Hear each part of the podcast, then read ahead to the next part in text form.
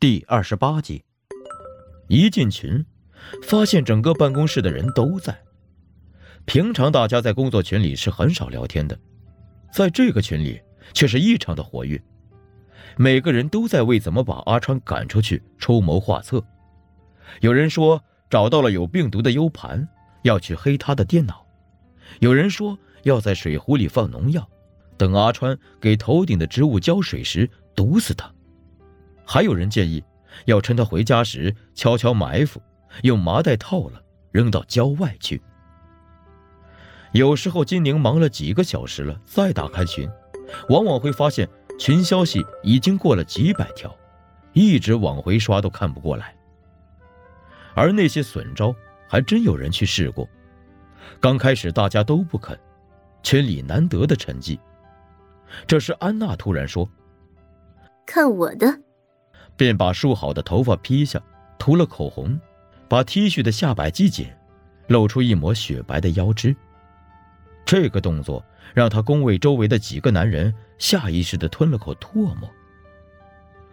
安娜拿着有病毒程序的 U 盘，风情万种地走向阿川，一边跟他聊天，一边悄悄地把 U 盘插到了电脑上。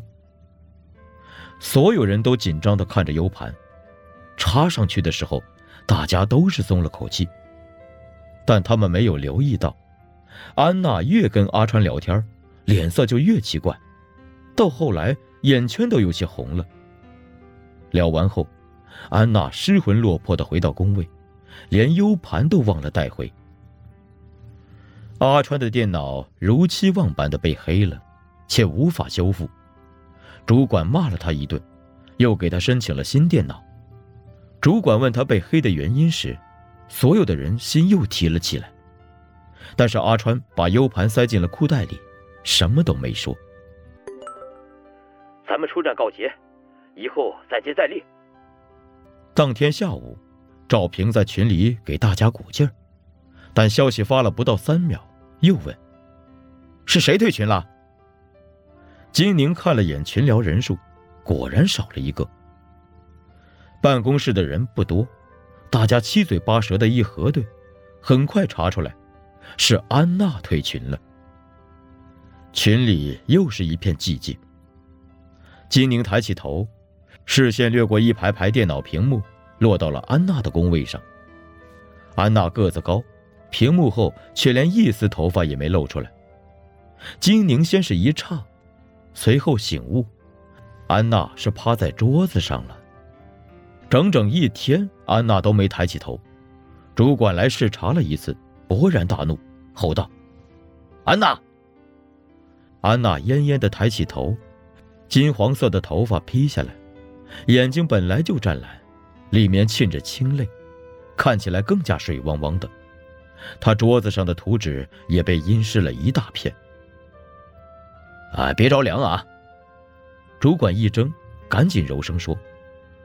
呃，办公室空调组很容易着凉，呃，要毯子吗？我给你拿过来。安娜点头，主管连忙把一旁右手哥身上的毯子扯下来，给他披上。安娜虽然有抑郁症，严重时会把自己划得鲜血淋漓的，但是她从没哭过，因此不单主管措手不及，赵平也是摸不着头脑。下班后，等安娜走了。赵平冲过去揪住阿川，质问：“你把安娜怎么了？”她很好啊，好个屁！她都哭了，她应该哭啊。阿川说：“能哭的话就能笑啊。”这话说的赵平一愣，手松了松。阿川慢条斯理的整理衣领，又转过身，对右手哥道：“如果你真的喜欢他，建议你早上给他打电话。”那是他最脆弱的时候，你们可以聊天气、运动和电影，但是千万不要提到海洋。右手哥一听就怒了，扬起拳头怒吼道：“我警告你啊，别瞎说！你再说这种瞎话，看老子不揍死你！”第二天上午，右手哥也退出了群聊。赵平气得在群里大骂，说安娜和右手哥被猪油蒙了心，居然跟丧尸沆瀣一气。但这次，回应他的人就没有那么多了。办公室里出现了一些变化，所有人都看在眼里。首先是安娜，她来的比以前早了，一来就蹲到了阿川的工位旁。以前只有两个办事的脑袋凑在一起闲聊，现在变成了三个脑袋。又过了几天，魁梧的右手哥也凑了过来，四个人絮絮叨叨，不时传来低笑。有些笑声是安娜发出的，而她笑起来比她哭更加的罕见。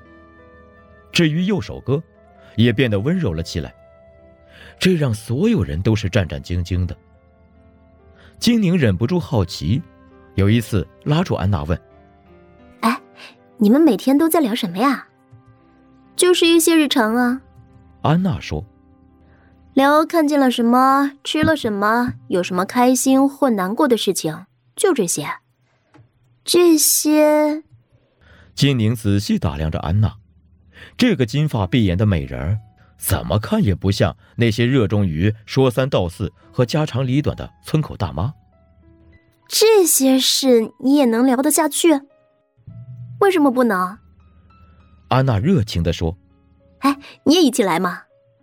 我看我还是算了。”金宁没有去，但是办公室里的其他人都陆陆续续去了。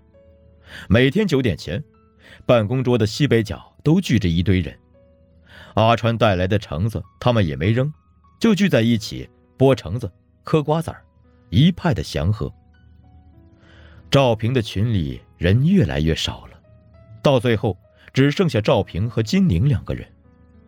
再过几天，金平在电脑上翻来翻去，已经找不到那个群了。除了改变办公室的氛围，金宁发现，阿川在办师群体里也很有影响。每天一下班，他就离开办公室，往城东的办师聚集区跑。搜救队从城外带来的办师，如果没评上三级治愈者，都会被安置在那里。失忆让全球百分之九十七的人都沦为了丧尸，这些丧尸几乎都被彼岸花逆转了，因此半尸数量远大于幸存者。即使只是把附近百里内的半尸带回来，城里的半尸也是人类的近十倍。刚开始人们很担心，要是半尸再次发疯，那幸运者几乎没有抵抗的能力，但人。又是很容易被习惯俘获的物种，时间稍微一长，半师们任劳任怨、任打任骂，人们也就习惯了半师在自己周围了，习惯了由半师来干苦重的活，也习惯了欺凌半师。所以，人们居住在保存完好的区域，宽松便利，甚至还有网络，而半尸聚集在城东的街头巷尾。平常人们都尽量的远离那里。金宁跟着阿川一起过来的。那晚他下班回公寓，还没走近，就看到门口站着两个人，隔得远，四周又被暮色浸染，因此人影有些模糊。但他还是一眼认出了他们。于是他停下，站在街的另一边，阴影遮蔽了他。过了很久。门口的两个人影执着的等待，而金宁也同样执着的躲避。这时阿川路过，看到了他。晚上好。见他表情奇怪，又顺着他的目光看向门口。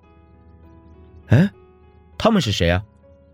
以前他们是我爸和我妈。那你怎么不过去啊？金宁没有回答。阿川停顿了几秒，说。那你跟我去城东看看吧，正好我今天也需要人帮忙。路上，金宁低着头没有说话，阿川犹豫了一下，还是问起了：“他们是你的父母，你为什么不跟他们见面呢？”为什么呢？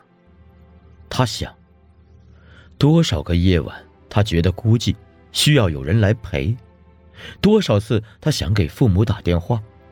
多少次路过父母住的狭窄街区，他每次想靠近时，他都会回到那个黄昏，回到那个无助的小女孩身体里。那个小女孩，刚刚在逃亡中丢失了她最心爱的布娃娃，嚎啕大哭，格外无助。而他的父母又把他丢在墙角，双双逃命去了。虽然长大后他开始理解，自己还小，是逃生中的负担，带上自己说不定大家都会死，但是理解不等于原谅。没什么，他摇摇头说。阿川也没有再追问。他们一起来到城东，到的时候天已经很晚了。金宁听过许多城东的传闻，都是让他不要来这里的，说是丧尸成群，群魔乱舞，恶臭熏天。来了之后，他却发现这里竟格外静谧，也没有他们说的那么拥挤。